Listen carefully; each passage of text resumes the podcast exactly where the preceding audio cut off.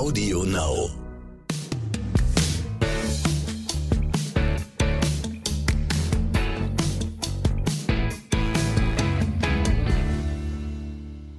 Hallo Peter, Tag, Nina. bist fit? Ah, wir hatten gestern ein bisschen geistreiche Gespräche, aber ich würde sagen, Geistreiche Gespräche. Es Ja. soll noch mal jemand sagen, die junge Generation wären hier die, die verkatert zur Arbeit kommen. Die, die da habe ich nichts davon gesagt. Also ich bin kurz haben. gesagt fit. Sehr schön. Das, das lobe ich mir, vor allem in deinem Alter. So, zurück zum Thema. Wir haben heute ein Thema, ich glaube, es bewegt gerade sehr viele Leute, vor allem äh, je dicker die Jacke wird, die man anziehen muss, desto wichtiger wird dieses Thema. Es wird nämlich ein ziemlich teurer Winter. Wir lesen es gerade überall, ganz viele Headlines darüber, dass die Heizkosten gerade quasi explodieren und äh, was man auch immer mal wieder liest, dass es tatsächlich Familien geben soll, die dann quasi kalte Wohnungen haben werden, weil die Preise so eskalieren. Wir gucken uns das heute mal an, schauen mal an, was man im Individualfall sowohl kurzfristig als auch langfristig machen kann und vor allem, wo die Reise für die Heizkosten, Heizkostentechnologie und ähnliche Dinge hingeht. Hallo, hier ist Amias Haptu mit einer Botschaft des heutigen Werbepartners Lenovo zum Thema IT-Security. Durch steigende Cyberkriminalität entstehen Schäden in Milliardenhöhe. Um Ihr Unternehmen vor Angriffen auf Ihre Daten zu schützen, bietet die Sicherheitsplattform ThinkShield von Lenovo ein flexibel anpassbares Portfolio. Seien Sie und Ihre IT einen Schritt voraus und informieren Sie sich jetzt auf lenovo.spiegel.de. Genau. Und äh, ich habe jetzt gelernt, dass es die Jahreszeiten Frühjahr, Sommer, Herbst und teuer gibt. Und ähm, wenn man dann schon von teuer redet als Wissenschaftler, sage ich mir, was ist denn eigentlich teuer? Und ich glaube, da sollte man als allererstes mal über Einkommenssituationen sprechen. Mhm. Absolut. Weil ich glaube, es wird natürlich Leute geben, die merken nicht mal unbedingt, dass ihre Nebenkostenabrechnung im nächsten Jahr ein bisschen höher sein wird. Es gibt aber einige, die jetzt schon quasi zurücklegen müssen, in der Hoffnung, dass die Rechnung, wenn sie kommt, bezahlt werden kann. Genau, also bleiben wir erstmal bei den Einkommen. Ich glaube mal, um eine Zahl rauszuhauen, ohne jetzt das zu analytisch äh, zu machen. Wir haben etwa 18, 1900 Euro netto pro Kopf Einkommen, was die Bevölkerung teilt. 50 Prozent hat weniger, 50 Prozent hat mehr. Und ich glaube, wenn man mal 1900 für einen Ein-Personen-Haushalt netto sieht, ähm, dann ist das schon mal ein Ausgangspunkt, wenn man sich da mal anschaut, dass vielleicht 200, 300 Euro Mehrheitskosten jetzt dazukommen. Und ich glaube, das ist der Startpunkt von dem Ganzen. Genau, vor allem vielleicht für Leute, die jetzt schon durch Miete relativ hoch belastet sind. Wenn man in einer größeren Stadt wohnt, ähm, hat man schon recht hohe Kosten für Wohnen. Wenn da jetzt noch was oben dran kommt, tut das natürlich enorm weh.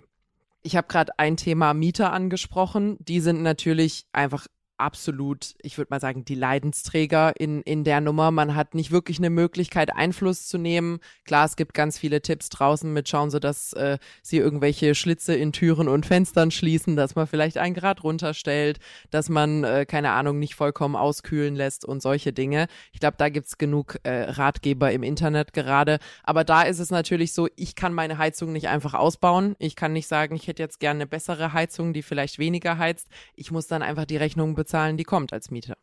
Ja, ich glaube, dass du da als Eigentümer auch nicht viel mehr Freiheiten hast. Äh, kannst ja nicht jeden Winter eine andere Heizung da einbauen. Ich glaube, wir sollten dann doch nochmal jetzt als nächsten Punkt über verschiedene Heizsysteme, Heiztechniken, Brennstoffe reden. Mhm. Und ähm, ich glaube, ähm, da kommen wir dann automatisch in dieses Thema, was ist fossil und wo geht denn das hin? Ähm, nicht nur vom Geld her, sondern auch von der Technologie. Und da bist du, denke ich, mit dem, was wir alle so am meisten kennen, Gasheizung und äh, Ölheizung, festgelegt. Da spielt es für mich keinen Unterschied, ob du ein Mieter oder ob du ein Vermieter bist. Und ähm, wenn du diese Brennstoffheizungen hast, dann bist du halt auch Spielball der Preise. Und Fakt ist, dass bei denen halt wirklich momentan 30 Prozent Erhöhung da sind. Also konkret, Heizöl kostet heute 90 Cent pro Liter, hat im Frühjahr 60 gekostet. Und beim Gas sind wir heute bei 9 und im Frühjahr waren wir bei 6. Und der Unterschied, hatten wir schon mal besprochen, ist in dem Heizöl sind 10 Kilowattstunden drin. Dann kann es auch zehnmal so viel kosten wie das Gas. Also die beiden kosten faktisch ähnlich. Mhm. Und da hast du null Chance. Und es ist natürlich auch nicht für den Klimaschutz, fossile Brennstoffe da durch den Schornstein zu jagen. Also ähm, kurz mal festgehalten, alle, die gerade noch Öl- und Gasheizungen haben, sind in Deutschland, glaube ich, ziemlich viele, ne? Und ich sehe da auch wirklich den besten Ansatz. Äh, wir wollen jetzt nicht die große CO2-Diskussion nochmal anfangen, aber neue Heizungen äh, richtig einzubauen sind wichtig. Und ich glaube, um auch das ziemlich auf den Punkt zu bringen, neue Systeme sind doch, denke ich, am besten, wenn man sie auf Strom aufbaut. Ähm, wir müssen dann nochmal drüber reden, wie sauber ist denn der Strom. Mhm. Aber ähm, ich bin deswegen ein großer Fan von Wärmepumpen, mhm. weil Wärmepumpen äh, im Prinzip mit ihrer Arbeitszahl 4. Ich will jetzt auch nicht zu theoretisch werden, aber im Prinzip kommt viermal mehr Energie raus, wie man reinsteckt. Du kannst aus einer Kilowattstunde Strom vier Kilowattstunden Heizung machen. Ich habe mal gelernt, dass das unmöglich ist. Gibt es da nicht irgendjemanden, der mal so ein physikalisches Gesetz aufgestellt hat? ja. nee.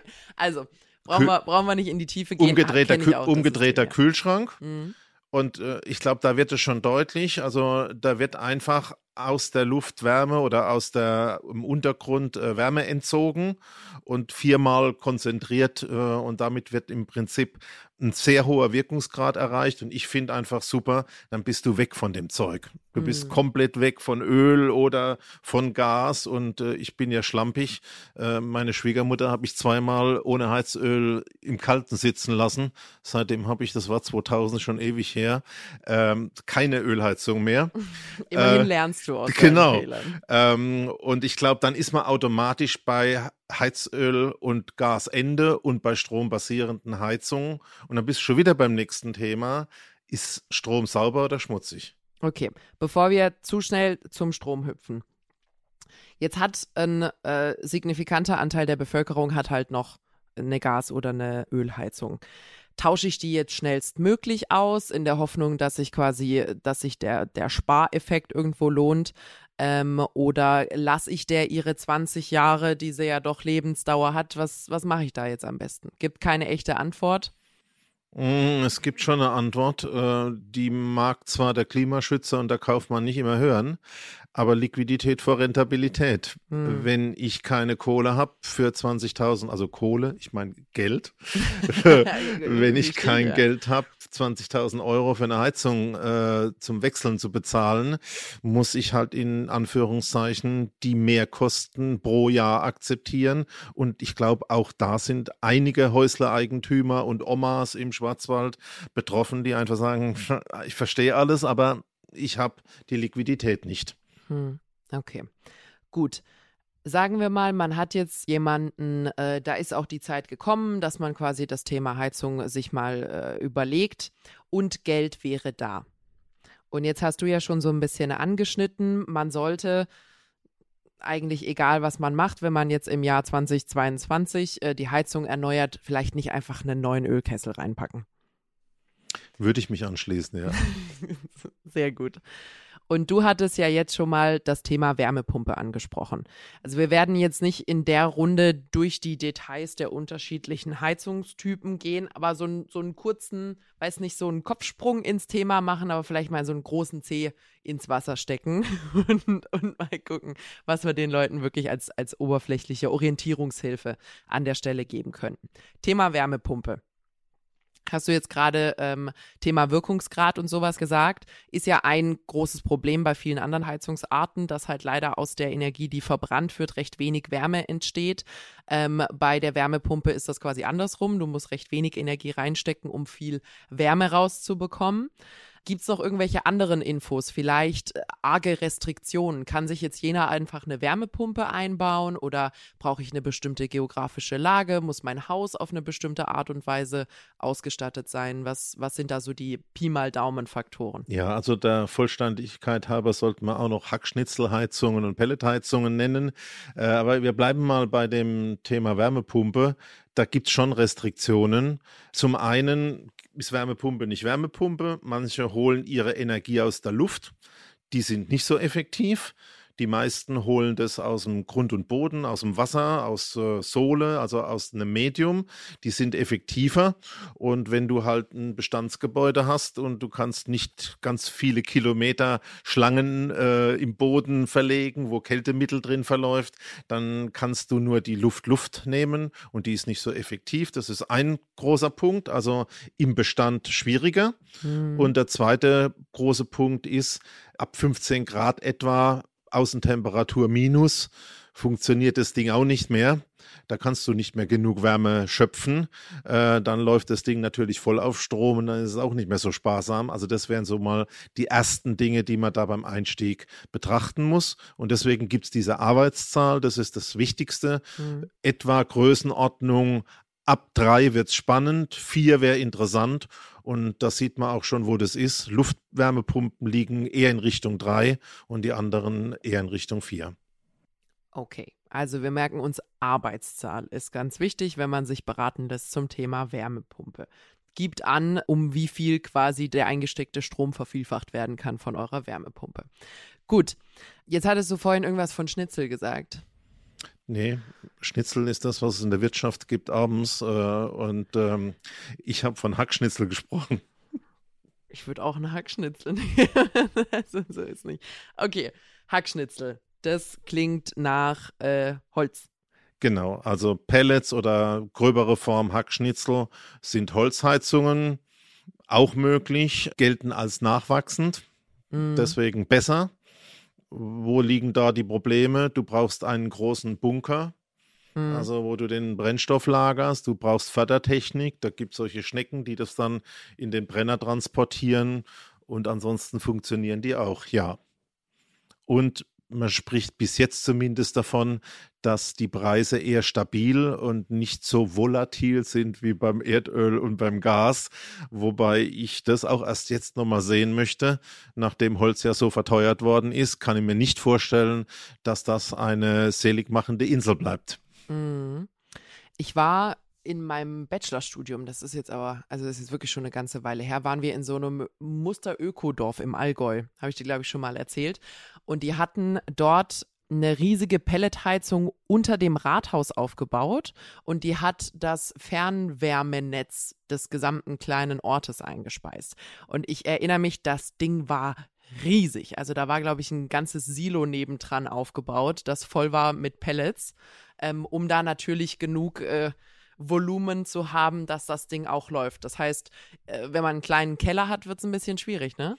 Wird schwierig ähm, und du sprichst insgesamt jetzt nochmal ein ganz anderes Thema an.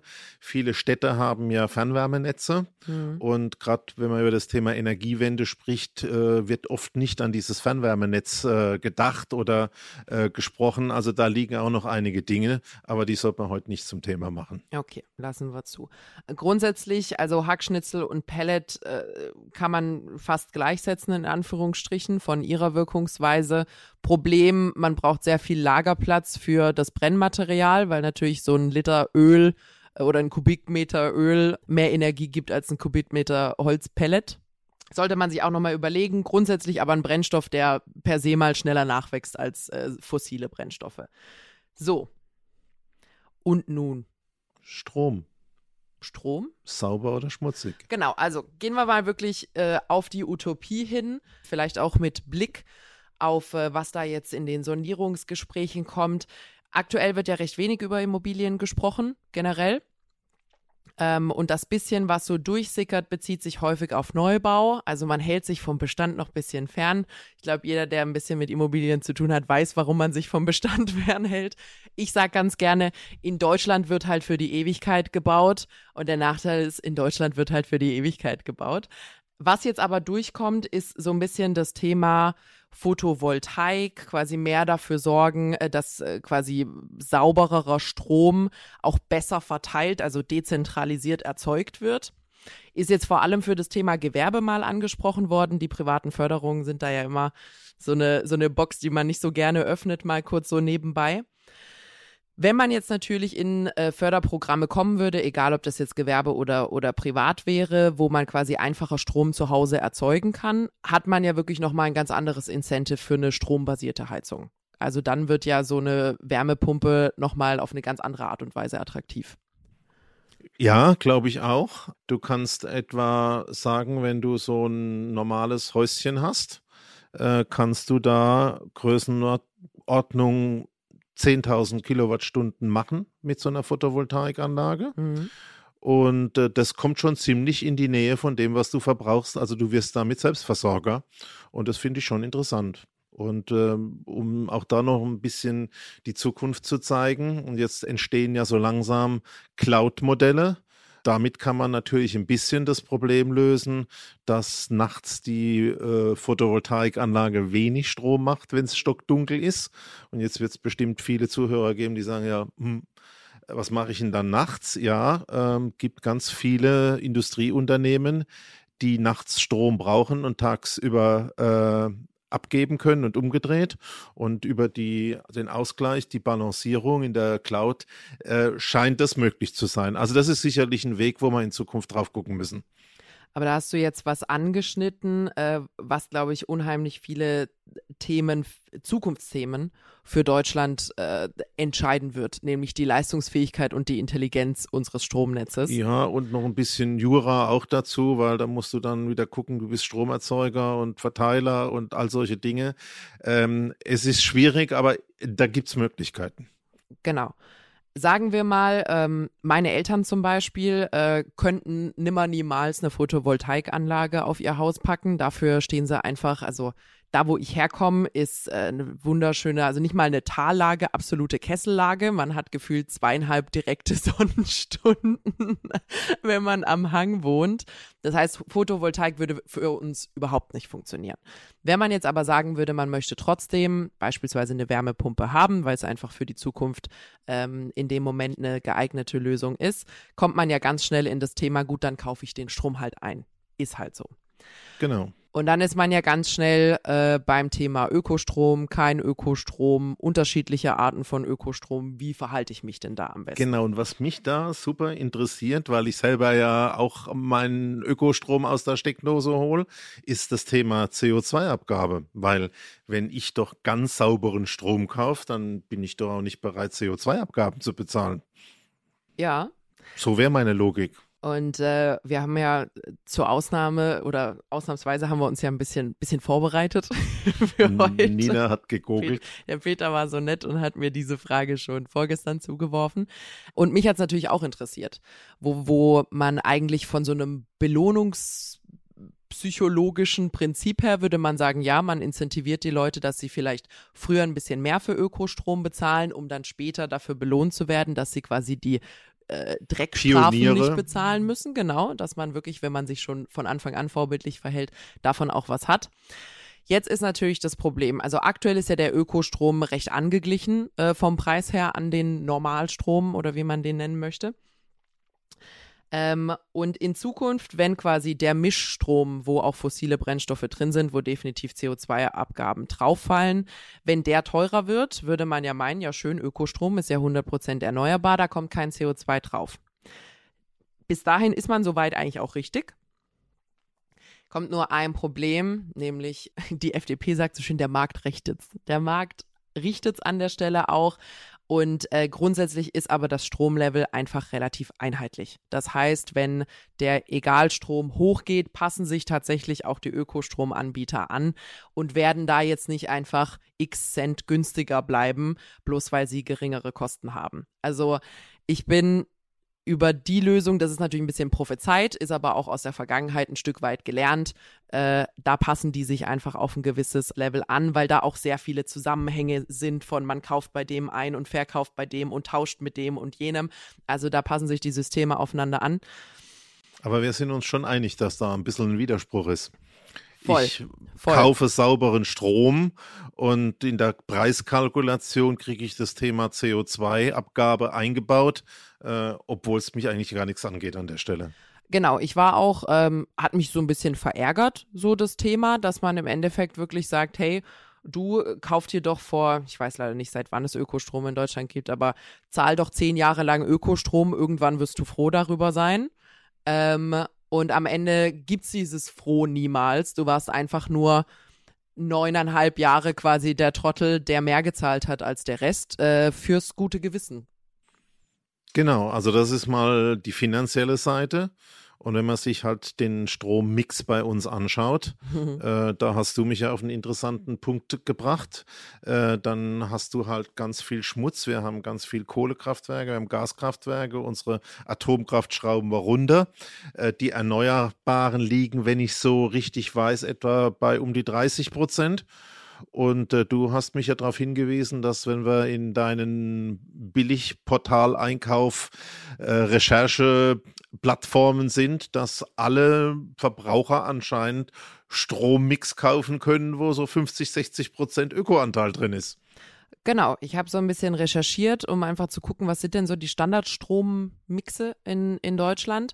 Und da merkt man sehr schnell, dass da in der Regel, ist ja meistens so ein kleiner Kuchen, der einem da angezeigt wird, dass so zwei Drittel des Kuchens meistens grün ist. Das heißt, obwohl unsere Stromerzeugung über eine Hälfte aus, ich sag mal, fossilen Brennstoffen in Deutschland kommt, also unser Gesamtstrommix ist schmutzig, zumindest eine Hälfte, sind quasi die Privatstromtarife verhältnismäßig sauber.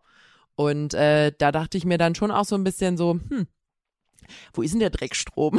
Wer hat denn den günstigen Dreckstrom?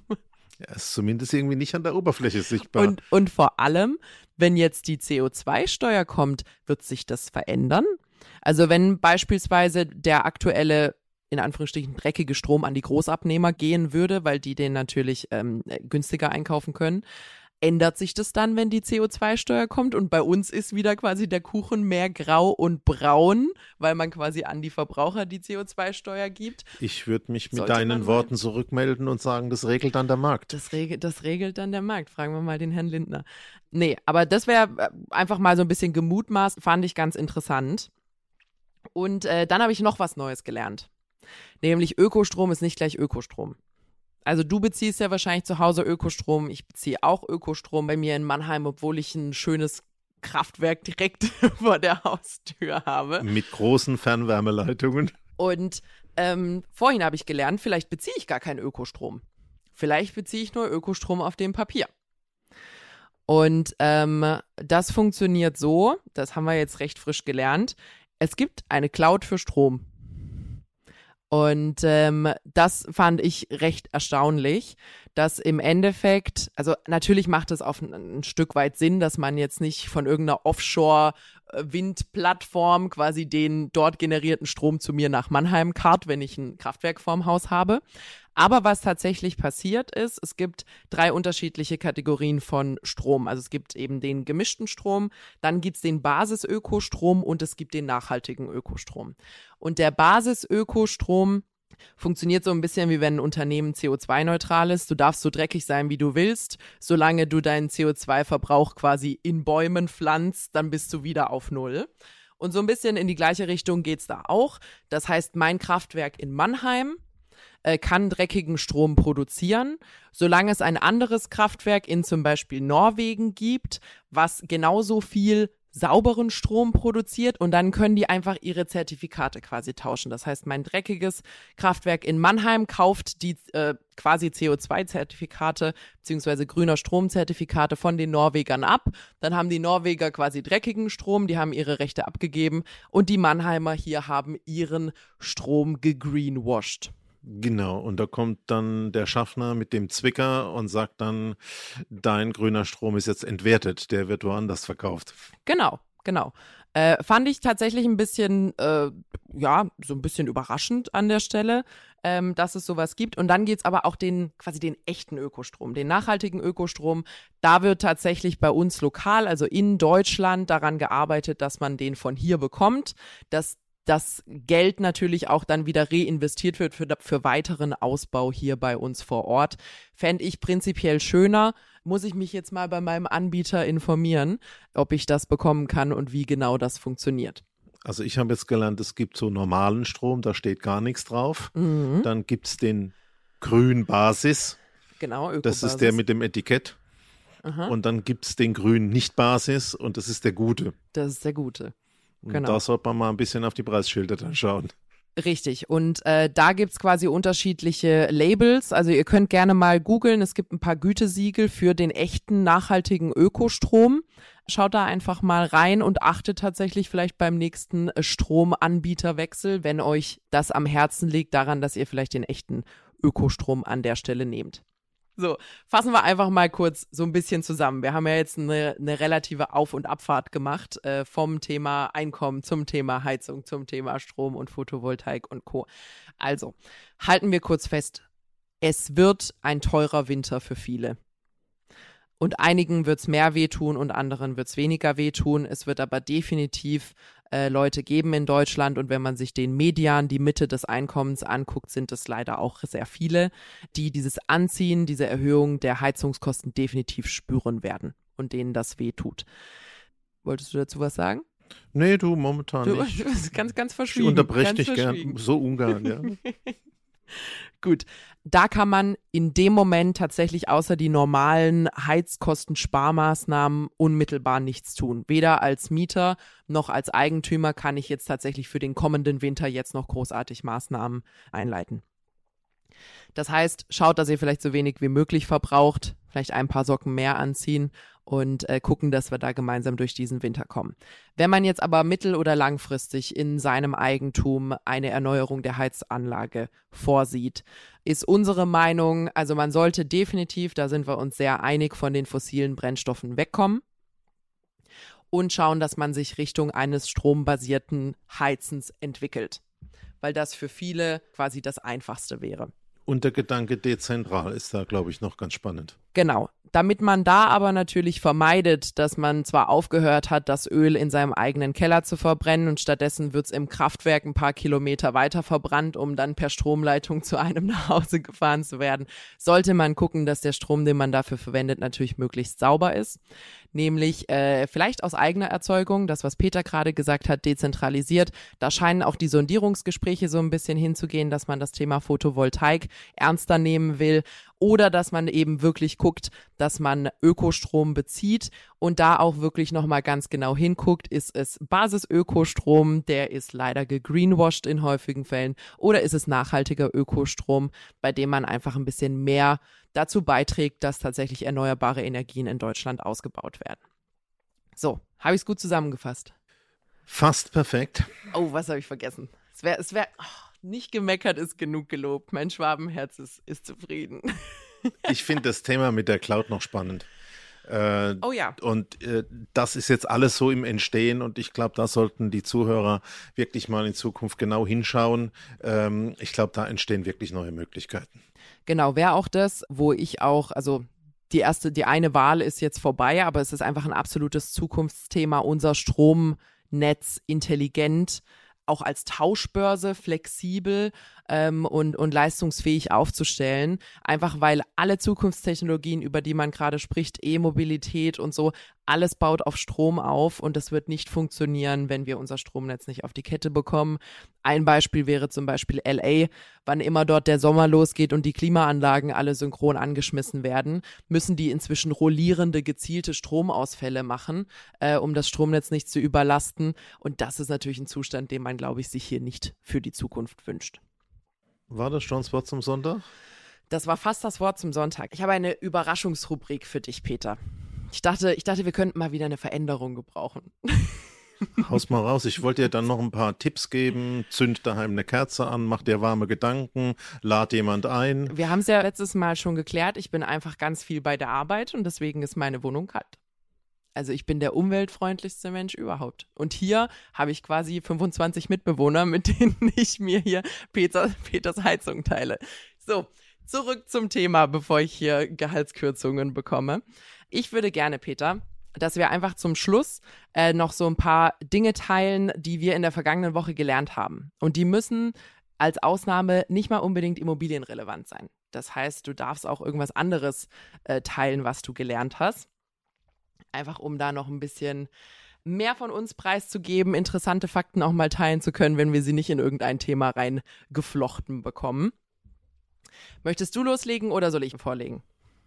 Ich probiere es mal. Was ich interessant äh, fand, äh, ich beschäftige mich ja jetzt mit Elektroautos, also nicht mit Immobilien, mhm. sondern mit Mobilien. Ähm, und dann hat man immer dieses Thema, man braucht eine Tankstelle daheim oder vielleicht eine Tankstelle. Und das ist ja auch Wahnsinn, werden ja gigantische Ströme gebraucht, müssen angemeldet werden und vielleicht haben es die ein oder anderen gelesen in der Woche. Jetzt sind die Fördermittel für die Wallbox zu Ende. Mhm. Ähm, und was ich interessant fand, und das habe ich auch gleich gemacht, äh, man kann jetzt, wenn man einen Drehstromanschluss daheim hat, haben viele Häuser, nicht alle, das sind diese großen dicken Steckdosen, mal ganz einfach gesprochen.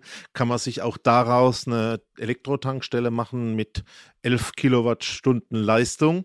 Und äh, das finde ich ein ganz toller Aspekt und das habe ich zumindest mal gelernt diese Woche. Und so wie ich dich kenne, ist das auch schon in deinem Warenkorb gelandet. Ich habe es ja schon bestellt, ja, natürlich. Äh, bei mir steht Innovation auf dem Klingelschild. Das I in IIB steht für impulsiv. Ich habe auch was. Nee, also ich finde es natürlich toll, wenn man da mit existierender Infrastruktur arbeiten kann, äh, weil ich glaube, da jetzt von jedem irgendeinen Starkstromanschluss zu erwarten, wäre absolute Utopie. Genau, und wenn jeder sich so eine dicke, fette Anlage daheim macht, gibt es diesen Stromengpass noch viel früher. Genau. Also da ist das Thema vorhandene Strukturen nutzen, glaube ich, ganz einfach. Cool, bin ich ein Fan. Ich habe auch was gelernt, was ich vorher nicht wusste, weil ich mich noch nicht wirklich damit auseinandersetzen musste. Es hat aber tatsächlich äh, was mit Immobilien zu tun, aus Versehen. Ich habe gelernt, äh, dass man mit Wüstensand nicht bauen kann. Und dass quasi äh, Staaten und Wüstenstaaten, nicht mit jedem Wüstensand, aber mit den meisten Wüstensand. Ich kann da eine Geschichte dazu kann. erzählen. Du, oh, ich habe da mal was erlebt. Oh, oh, oh. Okay, also ich äh, pack, äh, pack mal meinen äh, Fakt ganz schnell zusammen. Also tatsächlich solche Wüstenstaaten, Dubai und Co., die extrem viel bauen, müssen ihren Sand importieren, um Beton zu mischen, weil Wüstensand zu glatt ist. Oder der Wüstensand, den die dort haben, zumindest zu glatt ist, um den für, für Beton, also der haftet nicht zusammen. So, das war zumindest das, was ich gehört habe. Und jetzt hat Peter eine Fun Story. Leg los. Genau, man muss nicht in die Wüste fahren. In meiner ja schon langen Vorzeit mhm. hatten wir mal ein Bauvorhaben an dem Beetssee in Ostdeutschland. Und äh, da gab es Baugrund, der war sandig. Und alle Bauingenieure sagen, jo, da ist Sand, das ist eigentlich ganz gut. Und da gab es den gleichen Effekt, da habe ich das gelernt. Und es ist nicht nur so, dass der zu glatt ist, sondern der Sand in der Wüste und eben auch der da an dieser Baustelle ist ein Einkornsand. Da ist nur eine Korngröße drin. Mm. Und damit verkeilen die Dinger sich nicht. So und deswegen gibt es diese sichelförmigen Dünen und das ständige Runterrieseln. Also es ist nicht primär glatt, sondern es ist eine Korngröße und die sind, weil die Dinger noch rund dazu sind, einfach nicht in der Lage, eine steife Masse zu bilden und deswegen kann man damit nicht bauen. Habt das, habt das gemerkt, bevor ihr gebaut habt? Das oder? war eine bittere Baustelle. Das war was Industrielles oh. äh, eines Heidelberger Druckunternehmens. Mhm. Und da wurde vier Meter tief äh, Boden ausgetauscht. Ei, Hammermäßig. Ei, ei. Ja, also, liebe Zuhörer, nicht jeden Sand verwenden und vielleicht ab und an ein Mikroskop dabei haben und gucken, ob der Sand sich so ähnlich sieht. Okay, gut, dann haben wir das gelernt. Hast du sonst noch ein Wort zum Abschluss? Du, wenn wir jetzt anschließend das Mikrofon zumachen, könntest du mir vielleicht noch, du gehst ja öfters auch nochmal feiern wie ich, eine kleine Beratung geben, wenn man da tatsächlich geistige Getränke am Vorabend zu sich genommen hat, was man da tun kann. Aber ich glaube, Medizin-Podcast machen wir jetzt nicht, das äh, machen wir unter uns aus. Das machen wir unter uns aus, da kann ich dir tatsächlich ein paar Tipps geben. Da Hab kannst du von mir Jungspund noch was lernen. gedacht. Sehr gut. Okay, das war's für heute von uns äh, zum Thema, das wird ein teurer Winter und was man da dagegen tun kann, dass es für immer ein teurer Winter bleibt. Ihr findet uns wie immer mittwochs bei AudioNow und überall, wo es Podcasts gibt. Wenn ihr Erfahrungsberichte habt oder uns berichten wollt, wie es bei euch diesen Winter aussieht und äh, was euch da so erwartet oder ob ihr vielleicht schon umgestellt habt auf irgendwelche neuen Heizungsarten und uns davon berichten wollt, meldet euch gerne. Ihr findet uns auf Instagram als Lagebericht Podcast. Wir freuen uns. Tschüss.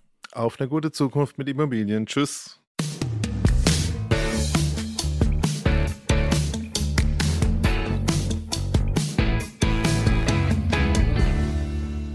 Dieser Podcast ist jetzt vorbei, aber wir hätten noch einen anderen Podcast-Tipp. Worum es genau geht, erzählt euch der Host am besten selbst. Hallo, ich bin Michelle. In unserem Podcast heute wichtig geht es nicht nur um die ganz großen Fragen, sondern auch um die Geschichten dahinter. Es geht um Hintergrundwissen und wirkliche Erkenntnisse. Dazu spreche ich mit handverlesenen JournalistInnen, mit SpitzenpolitikerInnen und auch mal mit meinem Opa. Wir wollen, dass ihr fundiert und informiert in den Tag startet. Hört doch mal rein, heute wichtig, auf Audio Now und überall, wo es Podcasts gibt. Audio Now.